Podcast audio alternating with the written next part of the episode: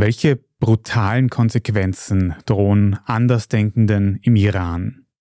Ich bin Tobias Holub vom Standard und darüber habe ich am Rande einer Pressekonferenz mit dem iranischstämmigen Unternehmer Ali Malocci gesprochen.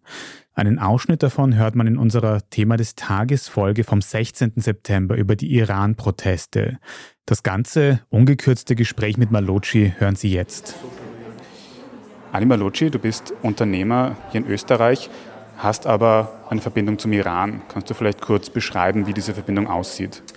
Die Verbindung ist so, dass ich dort geboren worden bin im Jahr 81, aber als ich drei Jahre alt war, sind meine Eltern geflohen mit einer Schlepperbande und dann mit der Hilfe von Amnesty sind wir dann nach Europa gekommen und dann in einem Flüchtlingsheim aufgewachsen. Aber ich komme aus dem Iran, bin in Teheran geboren, das heißt, alle meine Wurzeln sind dort. Jetzt gibt es dort seit bald einem Jahr wieder diese ganz großen Proteste für Menschenrechte.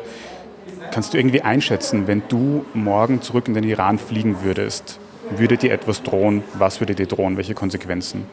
Ich weiß ziemlich genau, dass mir drohen würde, dass man dort meinen Reisepass einbehalten würde, obwohl ich österreichischer Staatsbürger bin mittlerweile. Ich weiß, man würde mir dort wahrscheinlich vorwerfen, Spionage oder irgendetwas Fadenscheiniges, um mich noch einzusperren, um mich als eine Art Druckmittel einzusetzen gegenüber den ganzen westlichen Ländern. Ich weiß, dass es lebensgefährlich wäre. Deshalb kann ich seit meiner Flucht auch nicht zurückgehen. Mit welchen Gefühlen, Gedanken schaust du jetzt auf diese Proteste, die es in den letzten Monaten gegeben hat und diese Bewegung gerade? Die Proteste von einem Jahr waren aus denselben Gründen, warum meine Eltern damals geflohen sind, als ich ein Kind war, weil es nicht möglich war, für die Freiheit auf die Straße zu gehen. Damals wurde auch mit scharfer Munition auf die Menschen geschossen und sie haben gewusst, sie müssen sofort fliehen. Ich habe das Glück, in Europa aufzuwachsen mit europäischen Werten und ich hatte immer das Gefühl, es passt schon alles irgendwie. Dann siehst du diese Bilder aus dem Iran und plötzlich fühlst du dich zurückversetzt und merkst, diese Menschen müssen dort so einen Lebenshunger haben, so einen Hunger nach Frieden haben. Sonst gehst du nicht auf die Straße, obwohl du weißt, es wird auf dich geschossen. Und auf der einen Seite hat mich das traurig gemacht, weil das immer noch notwendig ist, dass die Menschen demonstrieren. Auf der anderen Seite hatte ich einen unfassbaren Stolz auf meine Landsleute, weil sie der Weltgemeinschaft zeigen, Freiheit ist uns wichtig. Menschenrechte sind uns wichtig und wir riskieren sogar unser Leben, damit andere in Freiheit leben können.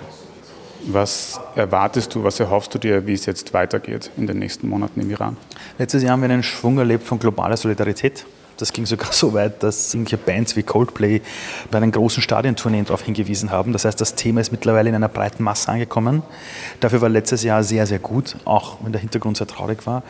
Und wir sehen, dass jetzt eine Bewegung losgerollt ist, die jetzt vielleicht auf den ersten Blick nicht mehr so groß aussieht wie vor einem Jahr. Aber ganz viele Menschen beschäftigen sich damit, wie man für Freiheit im Iran sorgen kann, für eine zukünftige Demokratie im Ausland, aber auch im Inland. Das heißt, wenn ich mit Menschen zu tun habe im Iran und mit denen rede, sagen die, du alle, es ist nicht vorbei.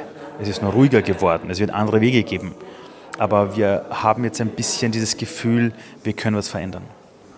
Das heißt, du siehst auch ein bisschen westliche Länder, Österreich, andere Länder in Europa in der Verantwortung, da auch quasi in den Gesprächen auf Social Media mitzuarbeiten und quasi auch dieses Thema groß zu machen. Ich glaube, wir müssen verstehen, dass jedes Land nicht davor geschützt ist, dass plötzlich eine Diktatur wiederkommt. Allein vor 70 Jahren in Österreich hatten wir die Nachkriegszeit. Das war eine sehr dunkle Phase Europas. Da haben sich Menschen auch gewünscht, woanders zu leben. Menschen sind damals wegen ihrer Ethnie einfach ermordet worden, also quasi wegen ihrer Herkunft einfach ermordet worden. Und das erleben wir aber im Iran jetzt auch, wo du wegen deiner Meinung einfach ermordet wirst. Und das ist in Österreich knapp 70 Jahre her. Ich glaube, dass der Iran eine gute Erinnerung ist an Europa selbst, dass dieser Frieden, den wir hier haben seit 70 Jahren, nicht die Regel ist, sondern musste dafür gekämpft werden. Wir mussten uns dafür zusammenschließen, Solidarität zeigen über Landesgrenzen hinweg. Und wenn wir eine Welt wollen, wo wir globalen Frieden haben, müssen wir die Länder, wo die Bevölkerung für die Freiheit kämpft, die müssen wir radikal unterstützen. Malocci, vielen Dank für das Gespräch. Ich danke euch.